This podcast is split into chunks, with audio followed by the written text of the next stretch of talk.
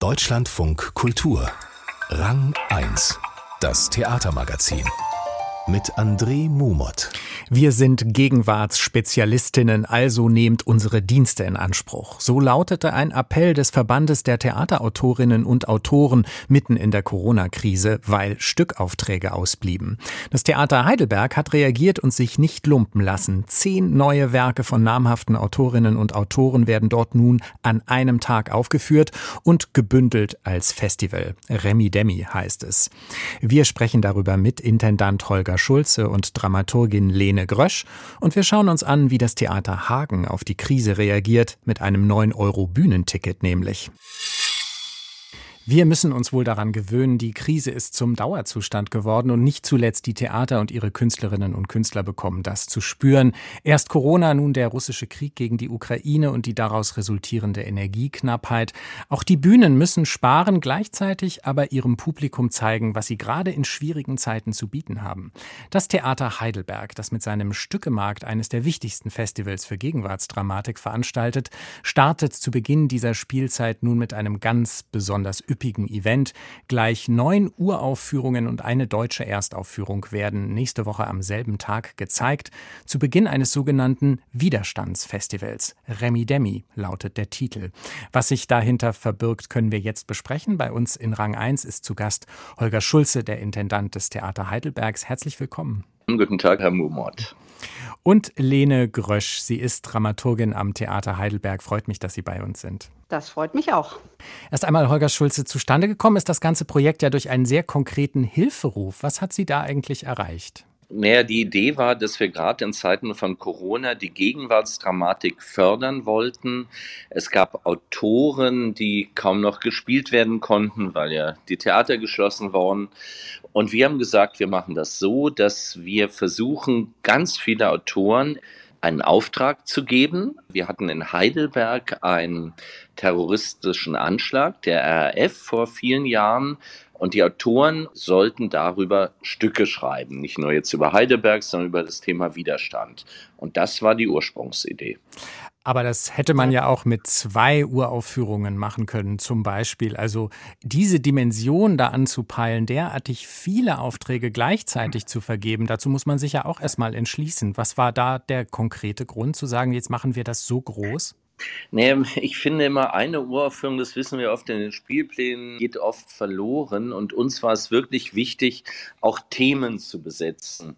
Und das Thema Widerstand, es ist ja gerade jetzt erschreckend aktuell. Denken Sie, Sie haben schon gesagt, Russland, Iran, Ukraine, Deutschland, Corona. Also das Thema Widerstand hat so viele Facetten im Augenblick, dass wir gesagt haben, wir wollen auch genau diese Diversität zeigen. Und wir wollen auch wirklich den Autoren eine Chance geben, bei einem Festival zusammenzuarbeiten, sich auszutauschen und dadurch Themen noch mehr zu verdichten. Das war die Idee. Und darum haben wir gesagt, wenn wir an vielen Spielstätten spielen, wenn wir auf Wegen mehrere Stücke zeigen, können wir eine Diskussion über das Thema Widerstand, was im Augenblick eines, glaube ich, der wichtigsten überhaupt ist, quasi wunderbar in Heidelberg voranbringen. Ich glaube auch dadurch, dass es eben nicht nur die einzelnen Inszenierungen sind, sondern man wie in einer Form von Reisegruppe diesen ganzen Abend erlebt, findet eben ganz viel an Diskurs, an Austausch zwischen den Menschen statt, zwischen dem Publikum.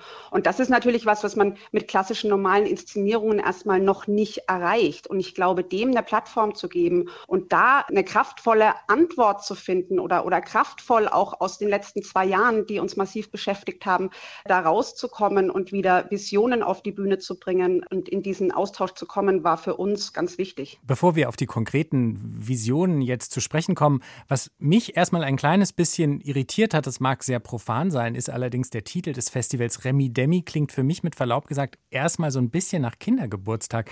Wie ist denn dieser Titel zustande gekommen? Denn Widerstand in all seinen Formen und diese aktuellen Probleme, das ist ja ein sehr wuchtiges und gewaltiges Thema. Das stimmt absolut, das ist es.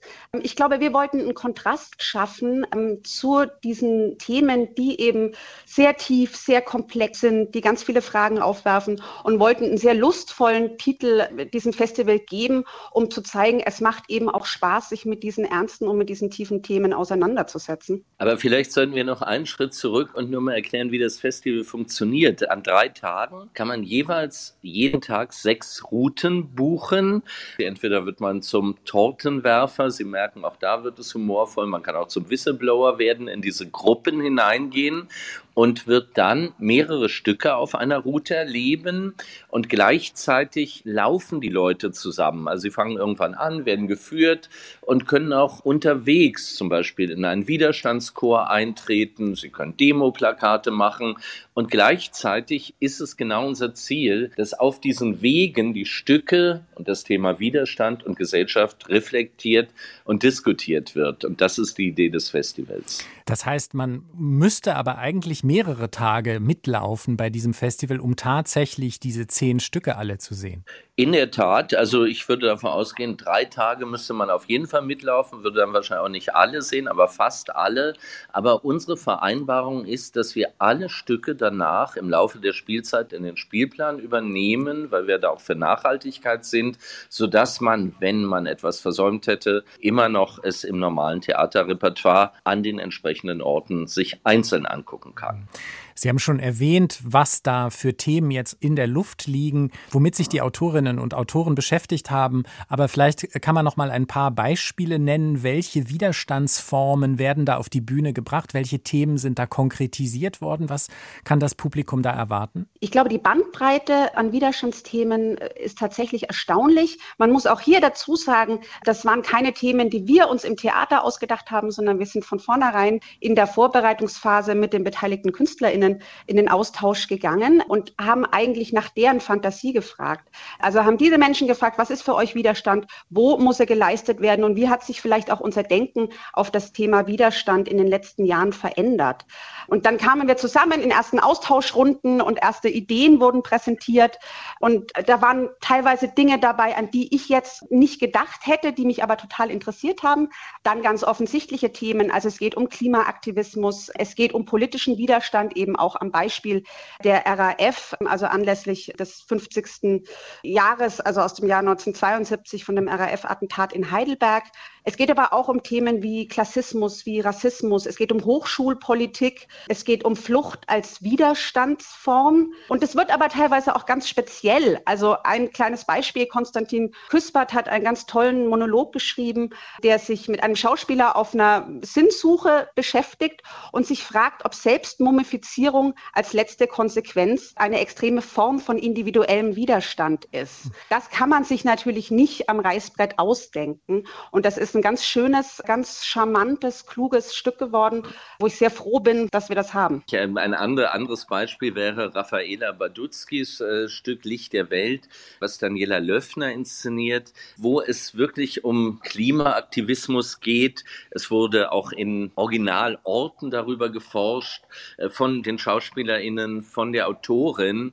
Und wir haben gerade am Haus, nur um zu zeigen, wie das zusammengeht, auch eine ukrainische Schauspielerin, die bei uns arbeitet. Und für die wurde sogar eine Rolle im Sinne des Widerstands in dieses Stück reingeschrieben. Also wir haben immer wieder versucht, auch auf Gegenwart zu reagieren. Und wenn Sie einfach die Namen hören, ob das Rebecca Kriecheldorf ist, äh, Konstantin Küspers, Philipp Löhle, Schimmelfennig, das ist schon toll, wie viele Autoren sich auf dieses Experiment eingelassen haben. Denn am Schluss ist es so, wir haben 140, haben wir mal gezählt, Künstler, Teams, Schauspielerinnen, die teilweise in zwei Stücken drin sind. Ja, und es war einfach ein großes Abenteuer, das alles zusammen auf die Beine zu stellen und so ein Festival zu wuppen. Ist es denn auch für die Autorinnen und Autoren was Besonderes, dass sie ja im Grunde genommen damit auch eine besondere Wertschätzung eigentlich erhalten, dass man ein solches Festival zusätzlich zu dem Stückemarkt ganz konkret jetzt ausrichtet und sie auch miteinander arbeiten können, einander beobachten können, miteinander da ins Gespräch kommen können? Es ist lustig, dass Sie das ansprechen. Wir haben dann gemerkt, es gab richtig Jourfixe, wo man sich abends irgendwo traf, miteinander redete. Und gerade der Austausch zwischen Regie, Schauspielern, auch unterschiedlichen AutorInnen, das, glaube ich, ist das, was dieses Festival ausmacht, weil sonst ja gerade die AutorInnen immer für sich alleine arbeiten. Und hier plötzlich ging es zusammen und äh, man konnte sich auch überarbeiten. Wir hatten mal wieder Corona-Fälle unterwegs, auch über die Probleme bei den Arbeiten wunderbar austauschen und gemeinsam Lösungen finden. Also das, glaube ich, war etwas sehr, sehr Beglückendes. Und Sie sind ja nun beide damit auch eigentlich Expertinnen, Experten für die Gegenwartsdramatik sowieso, auch wegen des Stückemarktes. Was ist denn das Geheimnis von Stücken, die auch beim Publikum wirklich ankommen, die wirklich funktionieren? Was müssen denn auch Autorinnen und Autoren gerade in dieser Krise heute leisten, um auch das Publikum wirklich anzusprechen, damit es nicht eine Spezialgeschichte für Leute wird, die sich eben ganz besonders für die Gegenwartsdramatik interessieren, sondern auch für alle, die ins Theater gehen? Ich glaube, es gibt da nicht den einen großen Schlüssel, der all das leisten kann. Aber ich glaube schon, dass Gegenwartsdramatik extrem von den Themen lebt. Das heißt, dass das Publikum natürlich das Gefühl hat, äh, haben muss, dass es auch um ihr eigenes Leben geht, dass sie einen Bezug zu dem haben können, was auf der Bühne stattfindet. Und ich finde auch, und das spiegelt sich auch in unserem Programm ab, dass Humor ein ganz wichtiger Faktor ist, gerade auch mit den großen Krisen umzugehen. Da haben wir natürlich bei uns im Programm beispielsweise mit Rebecca Kricheldorf eine Spezialistin dafür. Meistens landen die Stücke ja dann aber trotzdem in den Nebenspielstätten, kommen gar nicht auf die große Bühne. Das ist und bleibt ja wirklich ein Problem für die Autorinnen und Autoren auch des Gegenwartstheaters. Muss man da sozusagen noch mehr Öffentlichkeitsarbeit machen, um diese Stücke populärer werden zu lassen? Nee, ich würde mal sagen, dass der Heidelberger Stückemarkt, unser anderes großes Autorenfestival, ja ein super Beispiel, in dem wir da den Zweitaufführungspreis kreiert haben, wo es genau darum geht, die Kontinuität zu betonen. Und wir bei dem Festival haben es halt so gemacht, dass die Stücke wirklich auf unterschiedlichen Bühnen sind. Wir spielen im alten Saal, das ist eine Bühne mit 300 Zuschauern. Badutski mit Daniela Löffner wird im Magärsaal spielen. Und genauso wird das Ganze aber auch an ganz unterschiedlichen Orten stattfinden, in der Anatomie, in irgendwelchen Baracken. Also ich denke, wichtig ist es wirklich die Nachhaltigkeit und es wird sicher Stücke geben, das war ja auch immer so, die überleben werden und es lohnt sich nachzuspielen. Holger Schulze, Intendant des Theaters Heidelberg und die Dramaturgin Lene Grösch. Das Gespräch haben wir vor unserer Sendung aufgezeichnet. Remi Demi, das Widerstandsfestival beginnt am nächsten Freitag am Theater Heidelberg mit Stücken unter anderem von Roland Schimmelfennig, Rebecca Kricheldorf und Philipp Löhle. Es findet bis zum 10. Oktober statt. Wie der erste Tag verlaufen ist, hören Sie dann als erstes bei uns in unserem Kulturmagazin Fazit ab 23.05 Uhr. Viele Theater sind in Zeiten der Krise leer. Nach den Premieren kommen meist nur noch Abonnenten, an den Kassen passiert wenig. Wir haben es gehört, in Heidelberg setzt man auf ein großes Event. Das Theater Hagen überrascht mit einer Idee, die wir eigentlich aus dem öffentlichen Nahverkehr kennen. Von Oktober bis Dezember gibt es Monatstickets zum Preis von 9 Euro. Dafür kann das Publikum fast alle Vorstellungen besuchen. Ein Marketing-Coup oder Wettbewerbsverzerrung zu Lasten der freien Kultur? Stefan Keim hat nachgefragt. Das Theater Hagen steckt noch tiefer im Schlamassel als viele andere Bühnen. Schon vor der Pandemie hatte die Oper große Probleme. Das Publikum wird immer älter und weniger. Marketingchefin Mareike Hujo will das ändern. Nun soll das 9-Euro-Ticket die Jugend ins Theater locken. Unser Publikum ist verhältnismäßig alt und wir möchten jetzt den jungen Menschen auch zeigen, dass Oper durchaus immer aktuell ist und dass das spannend ist, auch in eine ganz andere Welt abdriften zu können und drei Stunden Oper auch ein wahnsinnig tolles Erlebnis für junge Menschen sein können. Zu Open-Air-Konzerten bei freiem Eintritt kamen 4000 Leute und auch im Spielplan hat sich einiges getan. Neben Verdi und einer Offenbach-Operette gibt es die Rockshow Heroes und das Monty Python Musical Spamalot. Wer das sehen gehen will, muss nun einfach an der Abendkasse sein 9-Euro-Ticket zeigen oder kann sogar vorher einen Platz reservieren. Ausgenommen sind nur das Weihnachtsmärchen und ein paar Gastspiele. Abonnenten haben alle drei Monatstickets umsonst zugeschickt bekommen und können Freunde und Verwandte zum Theaterbesuch einladen. Extrageld von der Stadt gibt es für diese Aktion nicht. Das Theater stemmt sie aus eigenen Mitteln. Geschäftsführer Thomas Brauers rechnet vor, dass die Aktion gar nicht so teuer werden könnte, denn die Einnahmen aus den Abos bleiben ja erhalten und das Weihnachtsstück ist ausgenommen. Und dann bleiben im Grunde genommen, wenn man genau hinsieht, die Tagesticket, die Einzeltickets.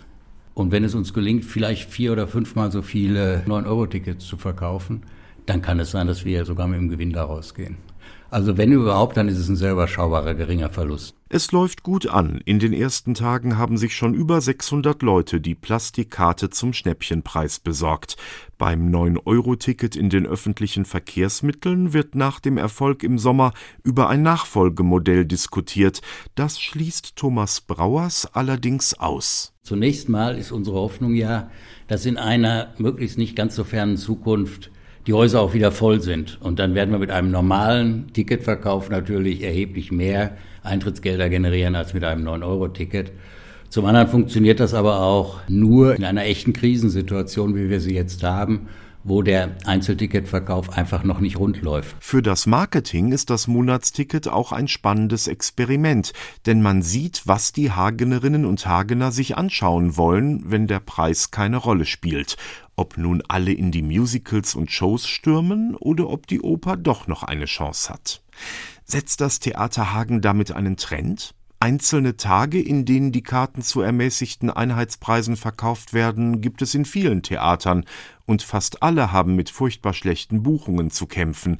Sogar in der vor dem Sommer noch so gut besuchten Oper Köln will gerade kaum jemand die extrem aufwendige Oper Les Troyens von Berlioz sehen. Wie lange können die Theater ihre Relevanz behaupten, wenn niemand hingeht?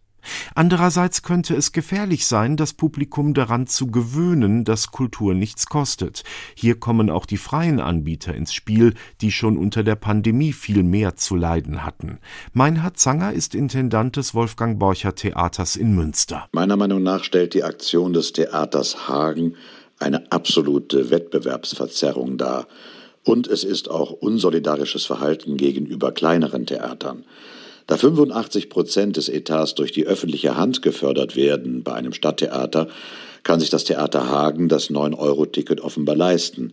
Was ist mit den Theatern, die viel weniger oder gar nicht gefördert werden, die auf Eigeneinnahmen durch den Ticketverkauf angewiesen sind? Wenn das Beispiel Schule macht, bräuchte es eine flächendeckende Extraförderung der freien Kultur, sonst könnte der während der Lockdowns erfolgreich vermiedene Kahlschlag doch noch passieren.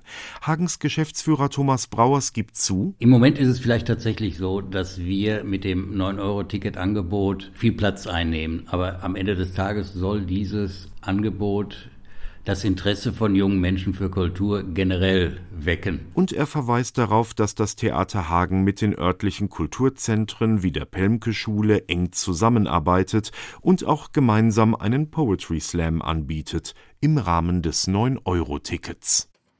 Stefan Keim war das über das 9-Euro-Ticket, das ab heute am Theater Hagen gültig ist. Sie hören Rang 1, das Theatermagazin. Die geniale Stelle. Und die kommt heute von der Schauspielerin Chikdem Teke. Sie gehört zum Ensemble des Berliner Maxim Gorki Theaters und sie hat ihren großen Moment bei dem Regisseur gefunden, der derzeit die Berliner Volksbühne leitet. Meine geniale Stelle im Theater, schon urlange her, und zwar war das ein Gastspiel von René Polisch und Konsorten in Rotterdam, als ich noch in Holland gelebt habe. Und das Stück hatte irgendwie, glaube ich, einen französischen Namen, Rémi Martin oder weiß ich nicht. Und da fiel immer dieser Satz, dieser Satz, das Leben der anderen. Was könnte das sein?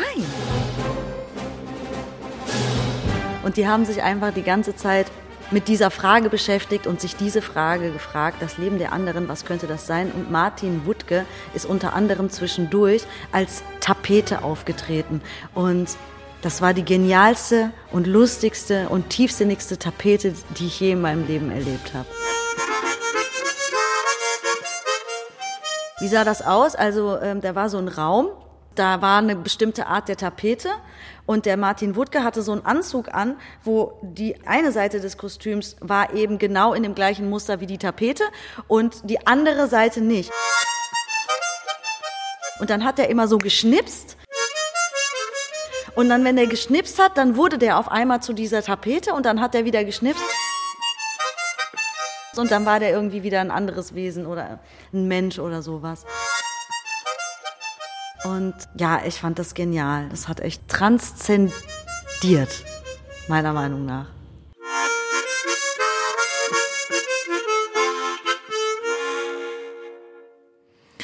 Die Schauspielerin schickt im Theke über den René Polish Abend La Fermatin. Das war's für heute bei Rang 1 mit André Mumot. Ich danke fürs Zuhören und wünsche Ihnen noch einen schönen Samstag. Machen Sie's gut.